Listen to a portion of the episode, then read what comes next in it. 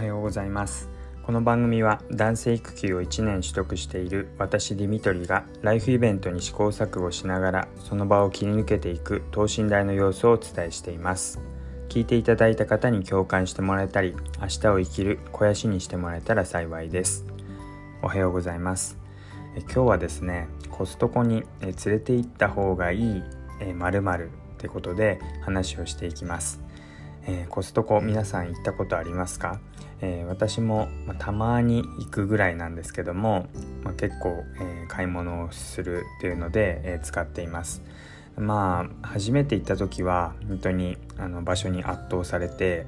うん、なんかどこに何があるのかわからないっていう感じだったんですが、まあ、最近はもうこれを買って、えー、これを買ってって、まあ、ある程度目星をつけてもう買うものをもう絞っていった状態で行くようにしています。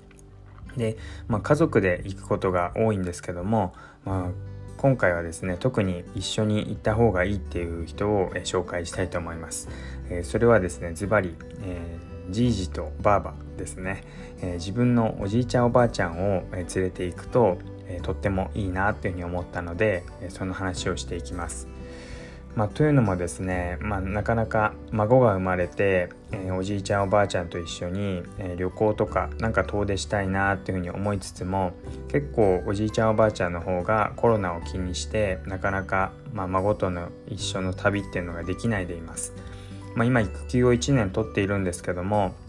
時間があるから、まあ、みんなで一緒にちょっと旅行に行こうよなんていうことを声をかけてはみるんですがやっぱり、え、これでみんなと一緒にいる時に、え、具合が悪くなったらどうしようとか、え、あるいは本当遠出したその先で、え病気をもらってきたらどうしようっていう感覚がやっぱり高齢の方になるほど強いみたいで。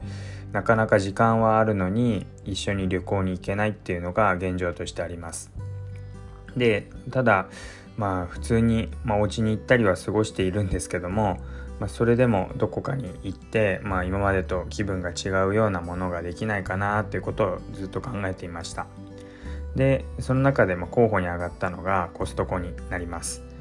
まあ、コストコは、まあ、スーパーに行くような感覚ではあるんですけど、まあ、初めに言ったように物がたくさん積まれていたりして本当に見た感じが、まあ、日常とは違うそういう景色が広がっている、まあ、倉庫みたいなお店になっています。なので、まあ、そういうところに、えー、行ったことがないっていう話だったので、まあ、行ってみるといろいろ発見もあるかもなーなんてことを思ったので、えー、コストコ行ってみないってことで誘ってみました。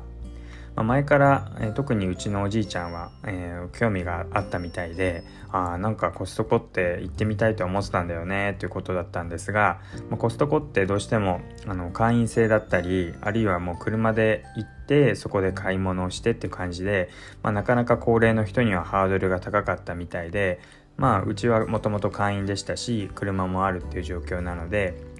まあ、一緒に乗っていけば大丈夫じゃないってことで、えー、連れて行きました。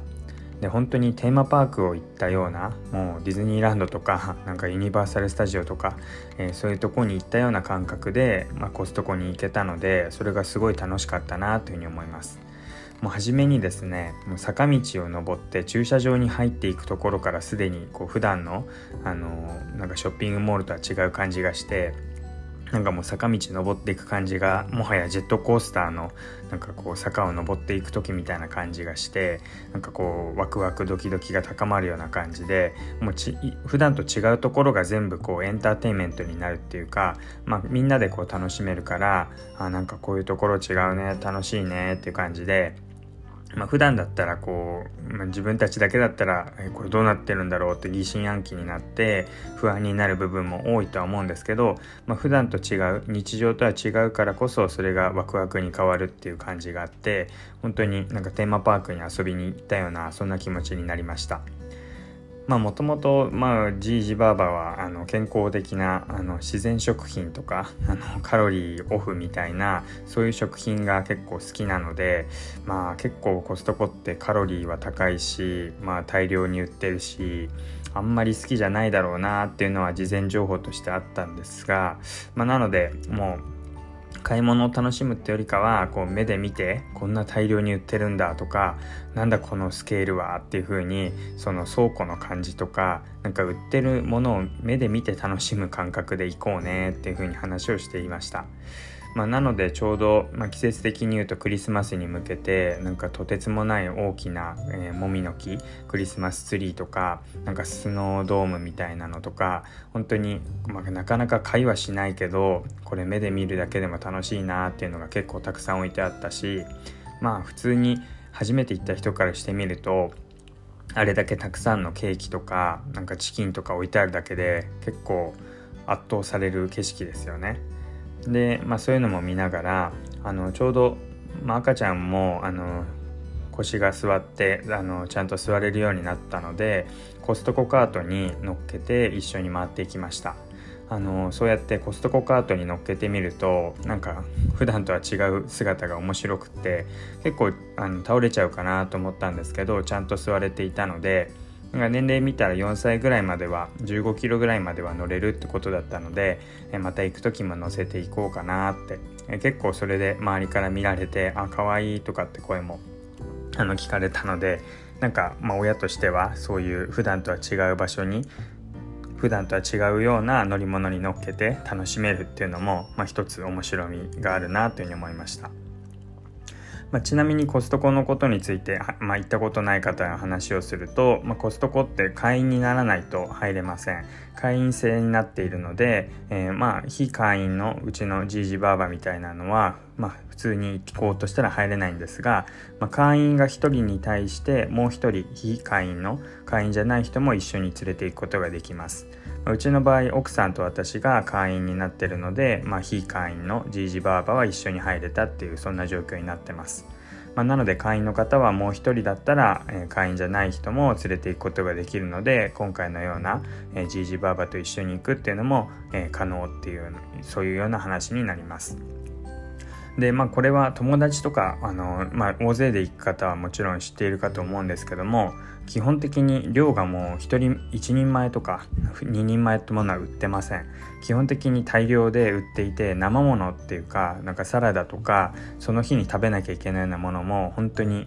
うん、何人前でしょうね。5人とか8人とかで食べるようなとてつもない量がたくさん売っているような感じになります。なので、まあ、2人だったら、まあ、これ食べたいな美味しそうだなって思っても、まあ、ほとんど買うことできないんですけども、まあ、消費者側が、えー、それを食べる側が、まあ、今回じいじとばあばがいるってことで、